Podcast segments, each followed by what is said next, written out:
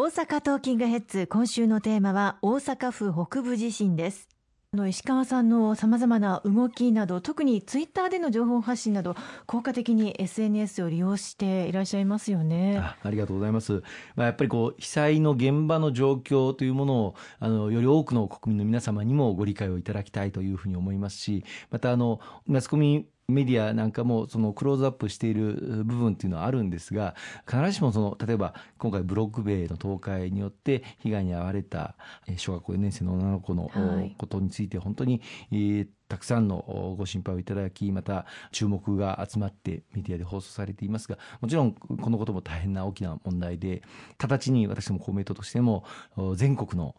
通学路にあるブロック塀を総点検をすべきだとい。うことを、はい、まあ、発災当日たまたま政府与党の連絡会議というのがありましてその場で公明党の井上幹事長から菅官房長官に対してこのブロック塀の問題に対する総点検をやるべきだということを言っていただいて、で政府としても動き始めていただいたんですけれどもこうしたことも取り組んでいかなければいけないということも全国の皆様にやっぱりきちっと知っていただく上で大変重要だというふうに思います。またあのそういった点もしっかりあのツイッターを通じてですね一般の市民の方々にもこういう動きをさせていただいているということをご理解をいただいてもしそれぞれの地域にあこのブロック塀危ないんじゃないかなというようなことがあったら、ぜひ教えていただきたいと、まあ、ツイッターあるいはフェイスブックっていうのはそういう双方向のやり取りが直接することができますので、はい、大変有効なツールだと思うんですよね。でまたあの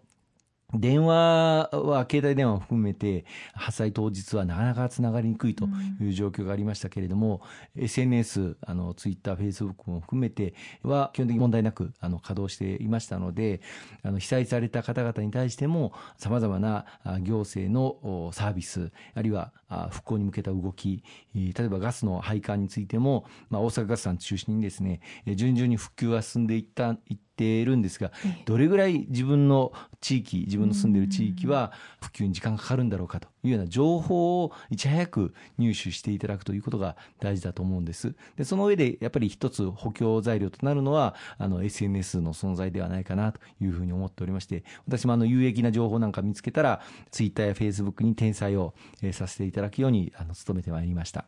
今週もありがとうございました。